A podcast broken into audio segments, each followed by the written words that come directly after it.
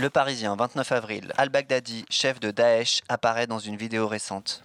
Je voulais vous dire à tous que le 1er mai, l'hôpital. Il faut attaquer l'hôpital. Et plus précisément, la réanimation. Et ainsi on prendra le pouvoir sur ces mécréants malades.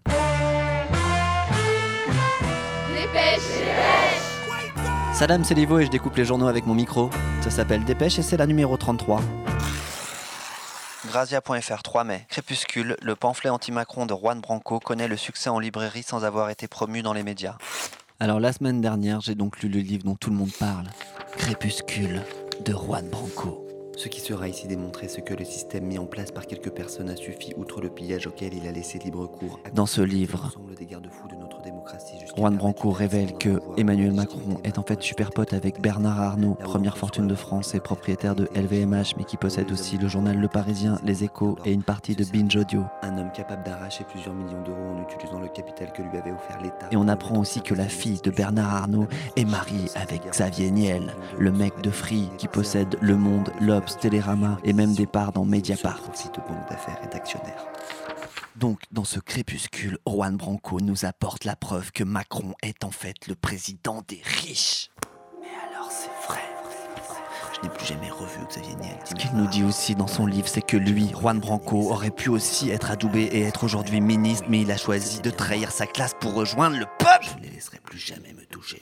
Street Press 2017. Avocat de Julian Assange, ancien collaborateur de Laurent Fabius et d'Aurélie Filippetti, à 27 ans, Juan Branco est candidat dans le 93 sous les couleurs de la France Insoumise. Bonjour à tous. Alors, euh, je fais cette vidéo pour Depuis que j'ai lu le livre, j'arrête pas de penser à lui. J'ai mis son poster au-dessus de mon lit. Je le suis sur les réseaux. Je passe mes nuits à mater ses vidéos live.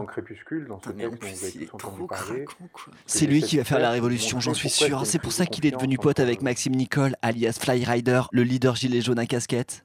Ce que j'ai vu à l'Elysée me, semble extrêmement grave et important parce que. Alors quand la semaine dernière, je me suis dit cette chose. Euh, dans une vidéo enregistrée après la conférence de Macron, que c'était peut-être la dernière fois qu'on voyait Macron à la télévision. Il a révélé des informations confidentielles. J'ai des sources à.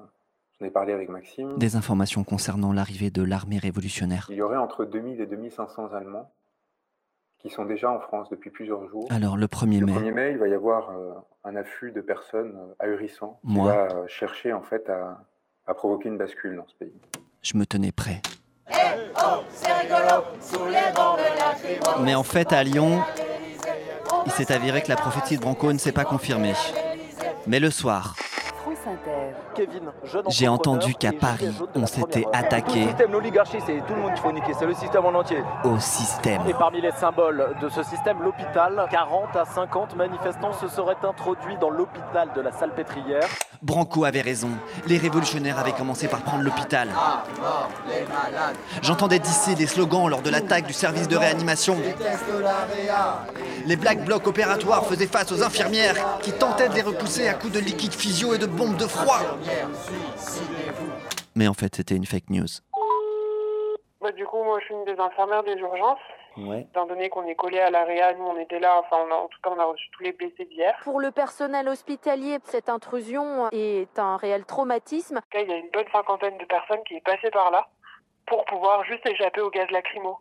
Et d'autres qui étaient tellement touchés par les gaz qu'on a dû prendre en charge chez nous aux urgences. Oui, c'est ça. Ils sont pas arrivés en criant des slogans comme euh, débrancher les réanimés ou euh, tuons les malades. Non. Bah, ils pouvaient pas savoir que la réa était ici. Enfin, c'est écrit nulle part. Ces délinquants, parce que moi j'appelle ça des délinquants, ils ont été spécifiquement dans un service de réanimation. Je m'appelle euh, Bastien. Je suis étudiant et je fais partie des gens interpellés à l'hôpital. Agnès Buzyn. Comment des manifestants ont pu violer un hôpital? Moi, je venais d'assister à une interpellation de la BAC où le mec s'est fait matraquer moi, quand, les mecs chargent avec leur armure, euh, je m'en vais. C'est un réflexe normal, en fait. Et essayer d'y entrer de force alors qu'il y a des malades, euh, du personnel qui y travaille. Cet ensauvagement de la société qui est grave et qui montre bien qu'il y a un vrai manque dans le maintien de l'ordre. En fait, ils nous ont fait descendre et directement après, ils nous ont dit euh, mettez-vous sur le ventre, les mains en évidence. On a dû se mettre comme ça sur, le ventre dans l'herbe pendant assez longtemps. C'est assez inconfortable et c'est assez humiliant.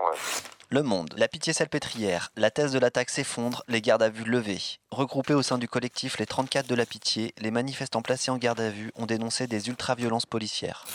C'est la fake de trop.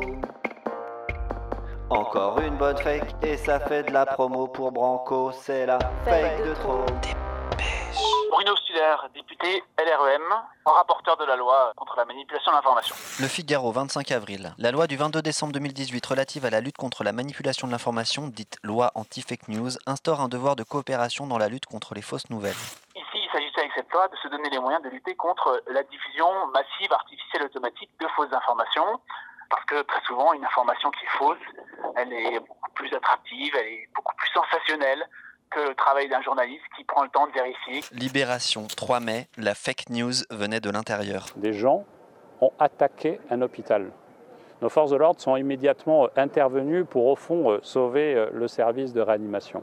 Est-ce que cette loi que vous avez portée pourrait s'appliquer euh, à Christophe Castaner? Euh, Christophe Castaner n'a ni promu, ni euh, euh, organisé une, une, une diffusion massive et, et, et, artificielle. Bah quand même. Euh, je... Alors, à aucun moment, Christophe Castaner a payé pour la diffusion de, du, du, du, du, tweet du ministre de l'Intérieur. Il n'y a pas du tout de caractère ni artificiel ni massif. Donc, on peut se tromper. Le ministre de l'Intérieur a sa liberté d'expression. Allez, là, je crois qu'il ne faut pas tout mélanger. C'est la fake de trop. Retour de dépêche la semaine prochaine. Moi, fake, les fakes et je vérifie l'info. C'est la fake de trop. D'ici là, plongez pas dans le crépuscule. Dépêche, ça envoie du steak et c'est sur Arte Radio. Qu'est-ce qui se passe si le 1er mai, Emmanuel Macron tombe? Alors moi, j'ai commencé à y réfléchir tout simplement parce que mon intérêt dans tout ça, ce serait d'un jour avoir la possibilité de devenir l'un de vos procureurs, d'être l'un de ceux qui permettraient de, de mettre ces personnes-là en prison.